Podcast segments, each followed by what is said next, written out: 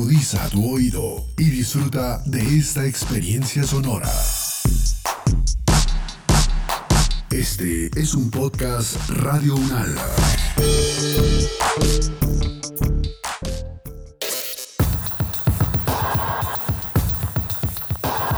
Universo Sonoro.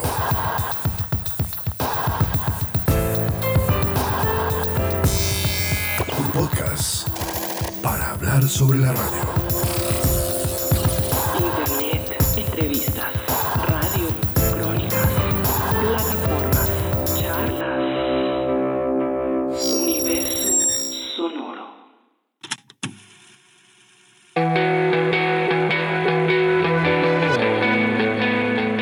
Esto es Universo Sonoro, un podcast para hablar sobre la radio. Y hoy nuevamente convocamos a otro de esos referentes de la radio y del podcast en Colombia. Así que hoy tenemos el agrado de charlar con, como lo conocen en el mundo de las redes sociales, arroba locutorco, o como lo conocen en la radio, Félix San Jordi, o como lo reconocemos, quienes lo tenemos como referente del tema podcast, Félix Riaño. Félix, bienvenido a este universo sonoro de Radio Unal.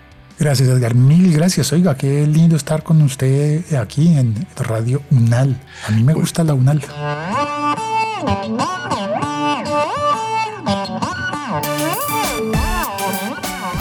En este fértil valle del Cauca se cultivan los frutos que alimentan el... Disfrutemos juntos el arte de celebrar un gol.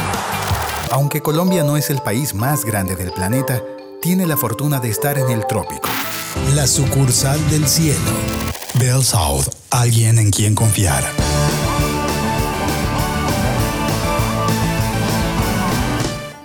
Pues Félix Riaño es músico, es escritor, es una de esas voces más eh, reconocidas de la locución en Colombia. Fue para quienes todavía tienen dudas por cerca de 17 años la voz en off del canal de televisión City TV en Colombia. Su voz, su buen gusto musical nos acompañó a muchas generaciones por diversas cadenas radiales como, no sé, Radiópolis, Radiónica, Todelar, Caracol. En fin, ¿qué tal Félix? Si empezamos por contarle a nuestros escuchas sobre cómo fue su llegada a la radio, precisamente en la radio universitaria, ¿no? La emisora de la Universidad Javeriana. Sí, señor. Yo empecé en la emisora de la universidad haciendo trabajos escolares, pues eh, universitarios. Recuerdo que la primera vez que creí que mi voz podría tener un futuro como no, no, la verdad yo no lo veía como a futuro, lo veía en ese momento solo como presente y me parecía divertido que me, me propusieron tener unos créditos de una clase eh, a cambio de grabar un programa especial para Semana Santa con mi voz, interpretar unos libretos. Esa vez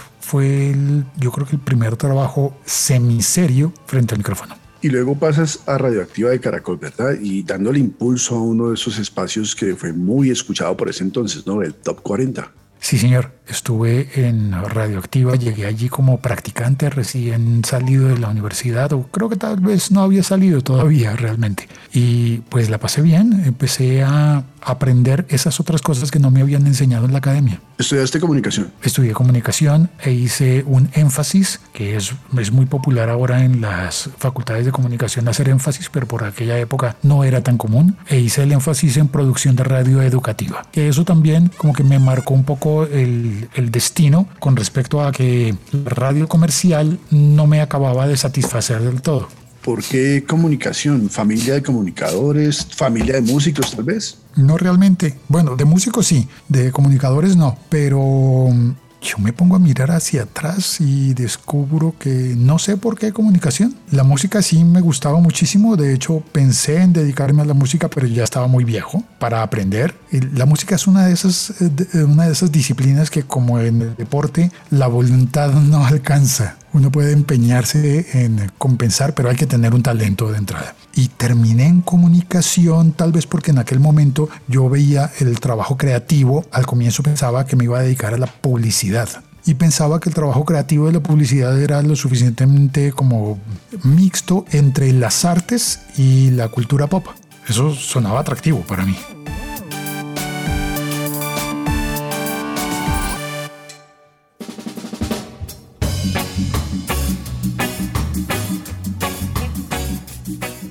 ¿Qué representa para Félix Triaño haber sido el referente de dos programas radiales que de alguna manera marcaron época en la juventud bogotana? No, estoy hablando de Escabanana y de La Noche de los Lápices. ¿Qué le trajo eso a tu vida profesional?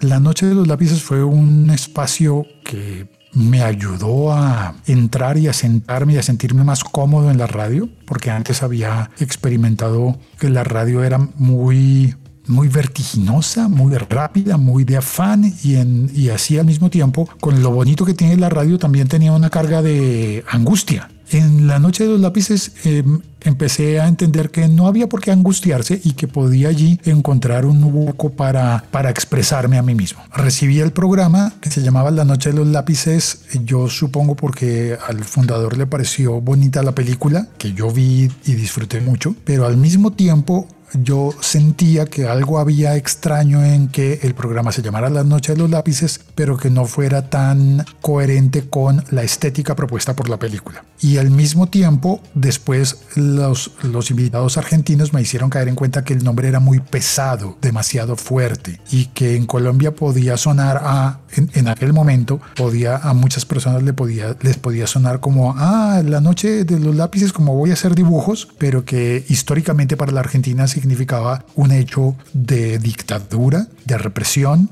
y que tenía una connotación política y de resistencia muy fuerte. Entonces, poco a poco ese programa me dio a mí la oportunidad de ir mezclando y aproximando el programa de personas en colegio haciendo tareas y oyendo la radio a personas reconociendo que hay otras estéticas y otra mirada que no es necesariamente hacia la música de moda porque es de moda, sino que la música vehicula otros mensajes. Suena pesado allí, pues a mí me parecía interesante poder establecer un puente un puente entre arte útil, arte comprometido y arte ligero mostrándolo a través de la música, de las músicas. ¿Cómo se da ese paso por la radio pública después de estar en, digamos, radio comercial? ¿Cómo llegas a Radiónica y cómo es ese, ese, ese, ambiente y todo lo que representa trabajar para un medio público? Lo bonito de llegar a Radiónica fue que me invitaron a inscribirme en una plataforma en la que hacían licitaciones por aquella época. Entonces la radio pública ponía eh, convocatorias a manera de licitaciones y en alguna de esas había una, una búsqueda para hacer un programa sobre rock hispanoamericano.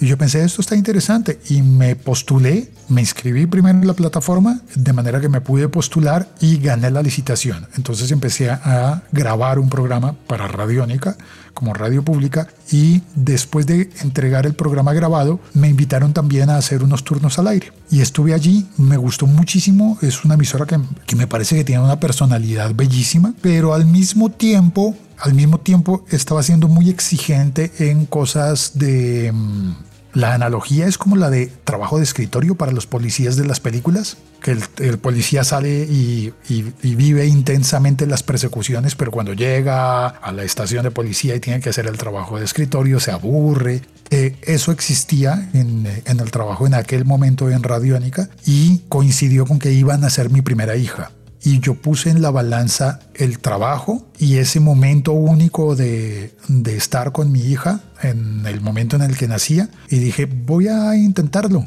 eh, y salí de la radio. Entonces no continué en Radiónica. Muchas veces me arrepiento, pero otras veces pienso como, mm, pero es que finalmente sí lo hice. Sí estuve allí un rato y mientras estuve lo disfruté.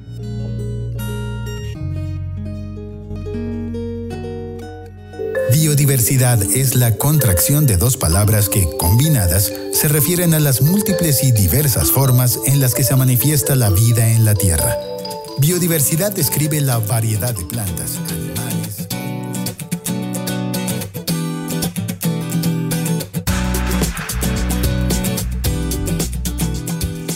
La primera vez que yo tuve contacto con Félix Riaño fue allá a comienzo de los años 2000 tomando un curso de Pro Tools con eh, J. Fernández en la Facultad de Artes de la Universidad Nacional. En ese edificio tan bonito, Alma Bendita, que lo tumbaron y la última vez que pasé por ahí, porque claro, desde la pandemia no, no me asomo, pero la última vez que pasé por ahí me hice la caminata por encima de, de lo que de lo, no había ni ruinas, ¿no? Pero yo pensaba como me visualizaba en el video de Soda Stereo de cuando pasa el temblor y yo pensaba como, uy, aquí pasó un temblor. Digamos, esa anécdota me da para, para preguntarte eh, por esa faceta de productor musical, no solo digamos con la recordada banda sonora o ruido rosa, hasta la orquesta sinfónica de Chapinero, sino que, bueno, también lo que escuchamos con el trabajo con agrupaciones como Doctor Crápula. ¿Cómo ingresas a ese mundo de la producción y cómo vas en ese mundo de la producción?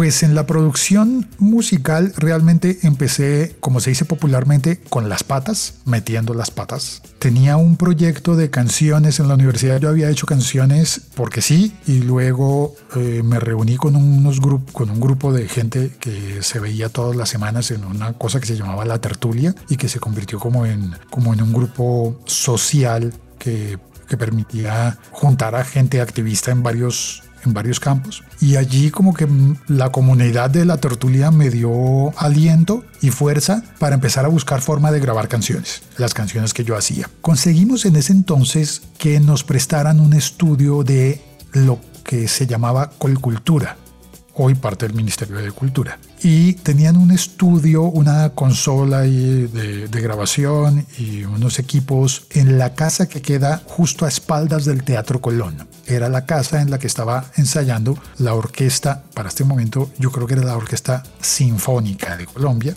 De aquel entonces esa orquesta se acabó y se volvió a construir. Y en los tiempos en los que no estaba ensayando la orquesta, nos permitían ir allá y grabar con los, con los equipos que realmente nadie estaba utilizando. Había que llenar una solicitud y hacer todo formal, pero nos permitieron utilizar ese estudio e ir a grabar. Yo fui y grabé las canciones, las que yo había compuesto, que les tenía muchísimo cariño y a muchas canciones que los amigos del grupo de la tertulia fueron poniendo, fueron acercando y en ese ejercicio eh, grabamos una canción que se llamó El Rey del Pañete y que la pasaron después en radio, fue medianamente conocida localmente en Bogotá, fugazmente conocida y en esa canción metí la pata y toqué un botón mal y la canción quedó mal grabada sonaba en estéreo maravillosamente bien cuando uno la oía con audífonos, pero cuando la oía sin audífonos, parte de los instrumentos te desaparecían. Tenía un problema de fase. Y ahí empecé a darme cuenta, no, esto no es, esto no es solamente tocar botones y grabar, esto hay que aprender más. Y empecé a estudiar eh, de manera no formal, empecé a leer, leer, libros y tomar cursos y participar en grabaciones y pedirle a los ingenieros que me dejaran ver y que me dejaran aprender. Me leí toda una serie de una revista francesa que se llamaba Play Record y que tenía tutoriales y ahí empecé a aprender y eso me, me permitió ayudarle a grupos musicales a, hacer sus grabaciones, como cuando llegué hasta a trabajar con el doctor Crápula y ayudarles a producir uno de sus discos. Todo eso pues ya no lo hago para la música, ahora lo hago para los podcasts. Un paso, digamos, bastante reconocido, exitoso, si se quiere, por eh, las voces comerciales, ¿no? Todos recuerdan ese Bell South, alguien en quien confiar, todos recordamos eh, lo que hiciste, por ejemplo, para eh, la liga, creo que en ese momento estaba patrocinado por, por, por, la liga de fútbol colombiano, por emisoras comerciales y das un giro de alguna manera, tal vez conceptual, precisamente el, el podcast, ¿no? Y te conviertes como en uno de esos personajes que cuando se quiere hablar de podcast tenemos que ir a escuchar. Si queremos aprender de podcast, hay que ir a escuchar el siglo XXI, por ejemplo. Pero cuando empieza Félix Riaño a mirar el podcast como una posibilidad comunicativa?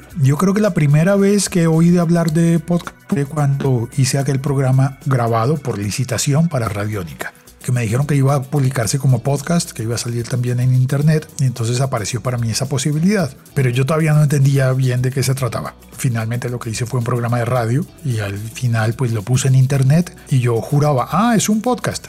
Luego empecé a entender que había otras posibilidades como medio, otro lenguaje, y me puse a investigar también. Y al investigar me di cuenta de que no había literatura que toda la gente que estaba haciendo podcast lo estaba haciendo de manera empírica y que recién para ese momento, año 2015, solamente había un trabajo serio, académico, hecho en Brasil por eh, algunos eran estudiantes y otros eran profesores, un trabajo académico de facultades de comunicación en el Brasil, para analizar el fenómeno que se estaba dando desde hacía ya bastante tiempo en Brasil y que de resto todo estaba marcado por el modelo funcionalista de los Estados Unidos, que no se había pensado hasta el momento qué era lo que significaba el, podcast, sino que había cosas como manuales de podcast para dummies en donde te enseñan a conectar micrófonos, hacer una grabación, te enseñan unos formatos, pero no se había visto qué posibilidades nuevas ofrece el podcasting y eso ya estaba pasando, eso ya era una realidad. Entonces para el año 2016 ya empecé a publicar como un libro todos mis apuntes eh, de análisis y de comprensión de qué significa el podcast y de cómo se hace y de cómo se puede hacer de manera diferente a lo que ya conocemos.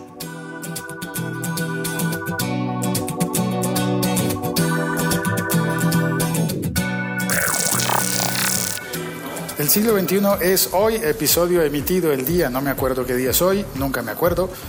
Debería acordarme, ¿cierto? Bueno, pero sí sé que son las 11 de la mañana. ¡Ay! Javier me está grabando. Vamos a que suenen las campanas. Salgamos a la terraza para que suenen las campanas y oír las campanas de la iglesia porque ya son las 11. O sea que me las perdí. Bueno, el caso es que a veces a mí me dicen, no, lo que pasa es que usted ve mucha televisión. Y bueno, si supieran, ahora ya dejé de ver tanta televisión ya no soy tan, tan televisión ni te, ¿cómo se? televimaniático. Claro, no veas tanta televisión, mejor oye más podcast. Y me la paso oyendo podcast y haciendo podcast, grabando podcast.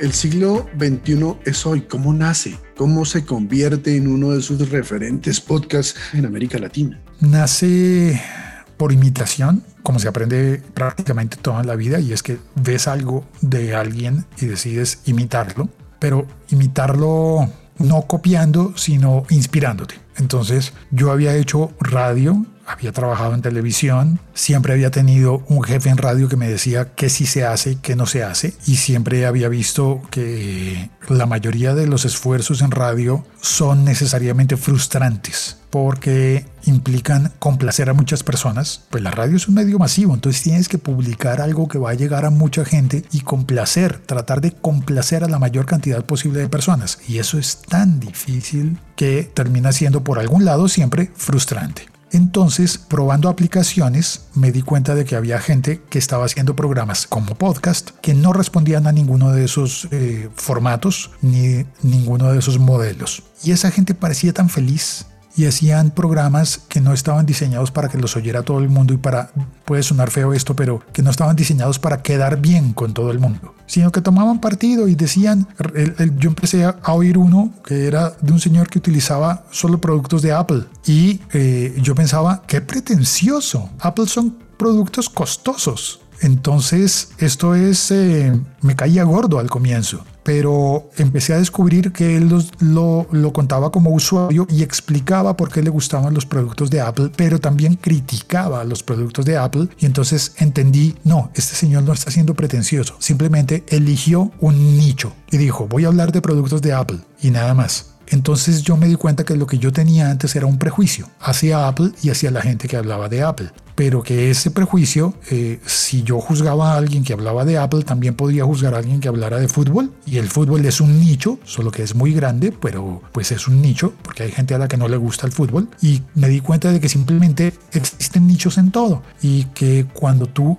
te decides por una temática o por un tipo de público, estás haciendo una elección que normalmente la radio no hace mi experiencia anterior, la radio no elige un público. Dice, vamos a hablar para el público. Pero cuando dice el público, ahí cabe todo el mundo. Y como cabe todo el mundo, pues no le puedes hablar a nadie en confianza. Porque la radio se encuentra y los podcasts se buscan. Exactamente. La radio se encuentra, está ahí y tú sales a vivir y la encuentras. Y en el mundo del podcast es vital encontrarse un huequito, encontrarse su nicho. Sí, encontrarse su nicho y eso también nos permite tener, por ejemplo, pequeñas victorias y tener las batallas muy puntuales, muy definidas. Y entonces cuando uno sale a hacer radio y le dicen, tienes que estar entre los 10 primeros de, entre las 10 primeras emisoras de la ciudad. Y uno dice, ah, fácil, porque solo la ciudad. Pero cuando volteas a mirar, Bogotá tiene no sé, ¿cuántos, habitantes? 8 millones. Y las radios, las emisoras tienen eh, tanta competencia porque además luego empiezo a ampliar mi, mi visión y a entender, mm, yo no necesito hablarle a 8 millones de habitantes,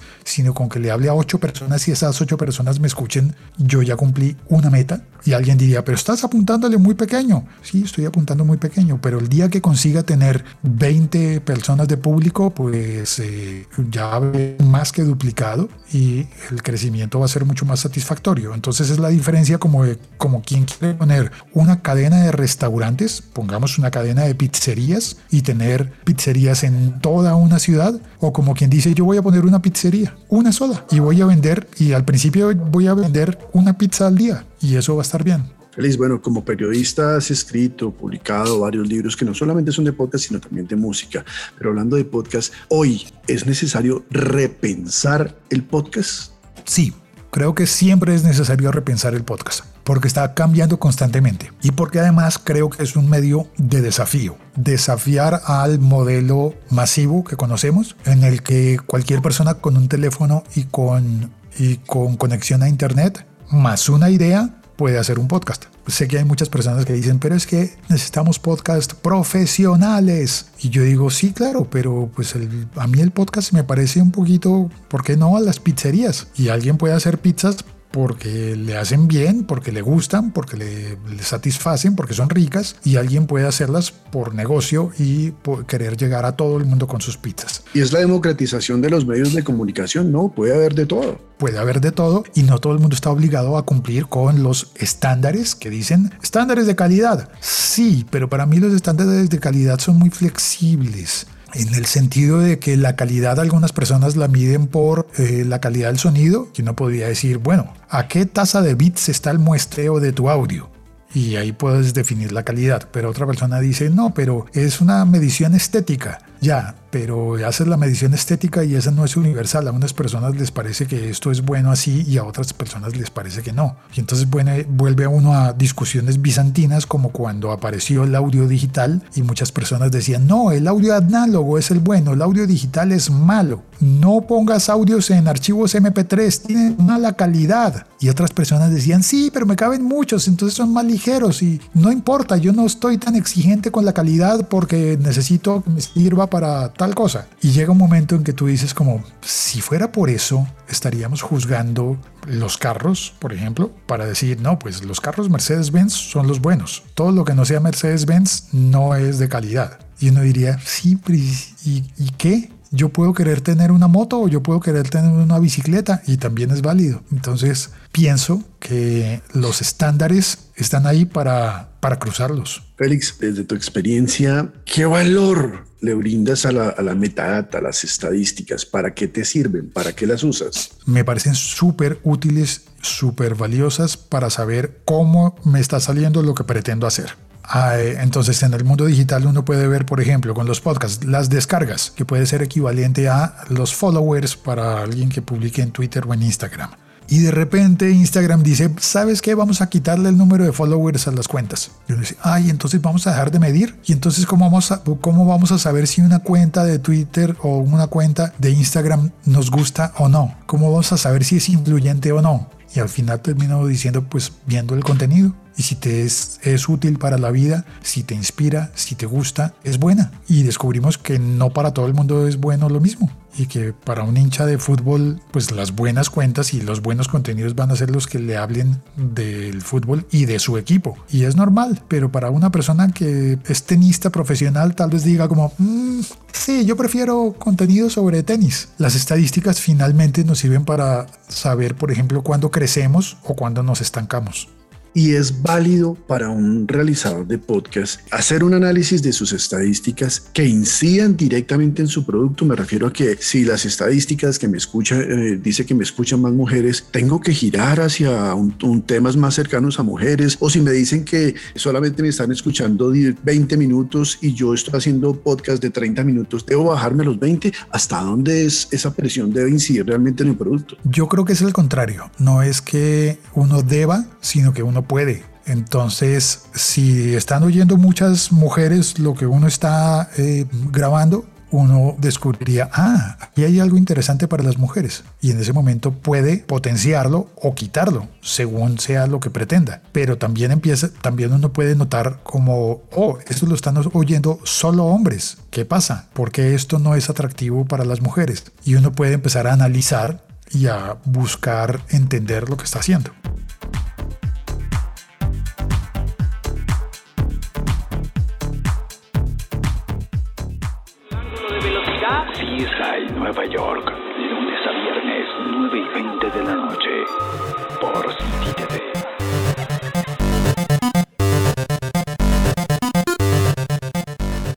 Dos premios Latin Podcast Awards. ¿Qué hay que hacer para ganarse dos premios de este nivel? Creo que es fácil, creo que es inscribirse.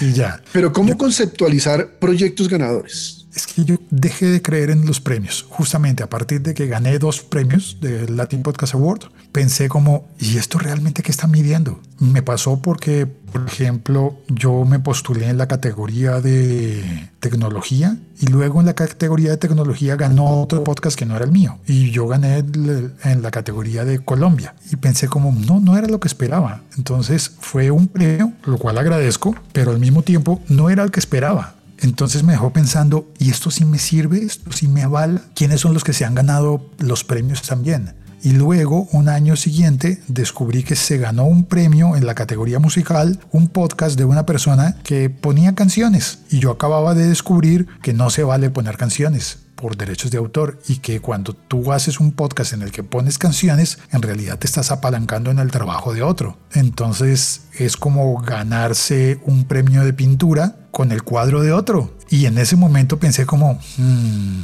¿será que me vuelvo a inscribir? Hmm, tal vez no. Igual sigo poniendo que existen los premios porque pues existen. No me he vuelto a inscribir porque empecé a dudar de que eso realmente esté midiendo algo. ¿Qué elementos debe tener un podcast para que pueda tener un, llamémoslo, impacto? ¿Qué ingredientes? Yo creo que no hay una respuesta única para eso. El ingrediente debería ser algo que, yo lo resumo, algo, en, algo que le solucione un problema a alguien, algo que le ayude a alguien para cualquier cosa, para pasar un rato, para aprender de tecnología o para aprender de zapatería o para entender un problema que uno está eh, viviendo, para cualquier cosa que le sea útil, pues cumple una misión. Y a veces la meta puede ser tan pequeña como cumple una misión para mí que lo estoy grabando y ya. Hay ocasiones en las que un podcast se puede volver tan eh, introspectivo que incluso se publique y la gente que lo vaya a oír afuera no lo entienda, pero para quien lo grabó fue muy útil. Y en ese sentido, pues yo pienso, pues ya vale, ya, ya sirve. Habrá gente que me dice, no, si no es que lo están oyendo 10 mil personas, entonces ¿para qué lo haces? Y yo digo, todo es relativo, todo es relativo. Félix, el proyecto de, eh, Podcast Caracol, ¿hacia dónde crees que debe eh, ir? ¿Cuál es ese horizonte hacia donde quieres llevarlo? Estoy buscando que logre abrir la puerta a nuevos contenidos que no habían llegado a una empresa como Caracol Radio. Que se permitan allí, eh, y creo que lo he estado logrando, tener, por ejemplo, programas feministas, feministas eh, desde una concepción lo suficientemente fuerte como para, y esto me tranquiliza porque yo había oído programas que hablaban de, feminismo y todavía oigo muchos programas que existen que son conducidos por un hombre y de repente un día yo pensé como, pues, ¿en serio estamos haciendo programas feministas que, que son hechos por un hombre? Entonces parte de mis objetivos allí era, debería haber un podcast feminista y hemos tenido dos que son muy útiles y muy necesarios y que son hechos por mujeres en sus términos y que yo lo único que he hecho fue, lo, lo único que he hecho ha sido activar el canal tecnológico por el que se puede transmitir ese podcast feminista. Yo lo creo coherente.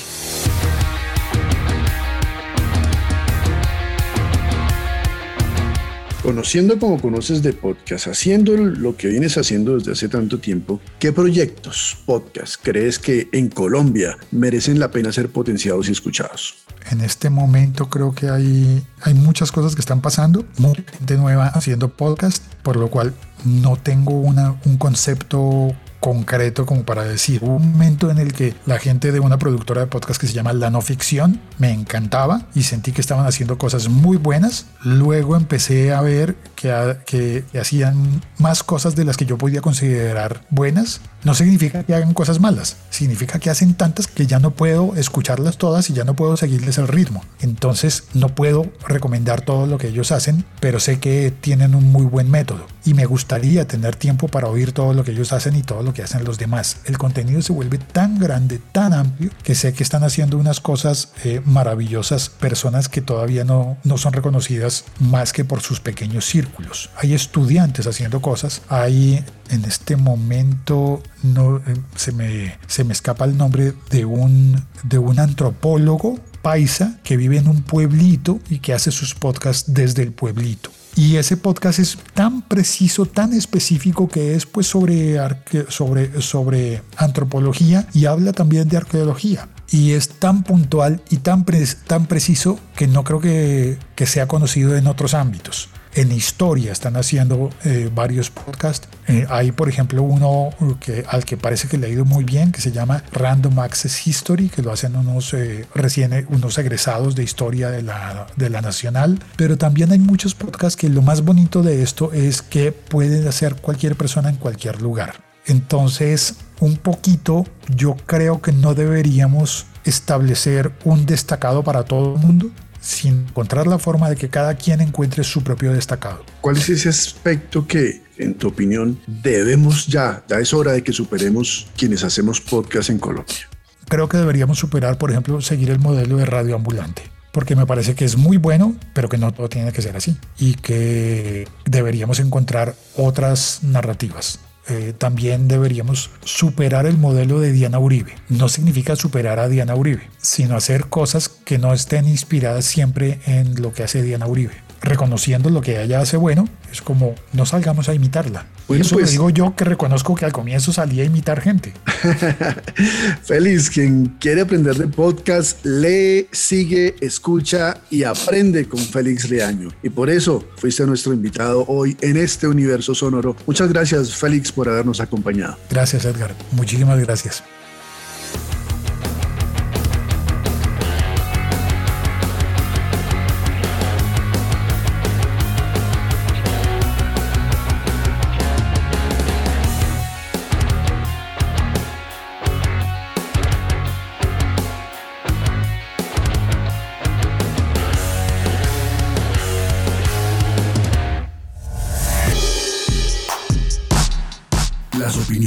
Aquí expresadas son de entera responsabilidad de sus autores y solo comprometen a los realizadores de este podcast. No representan necesariamente el pensamiento de Radio Unala ni la posición oficial de la universidad. Este y otros podcasts en nuestro sitio web podcast.unradio.unal.edu.co. Universidad Nacional de Colombia, proyecto cultural, científico y colectivo de nación.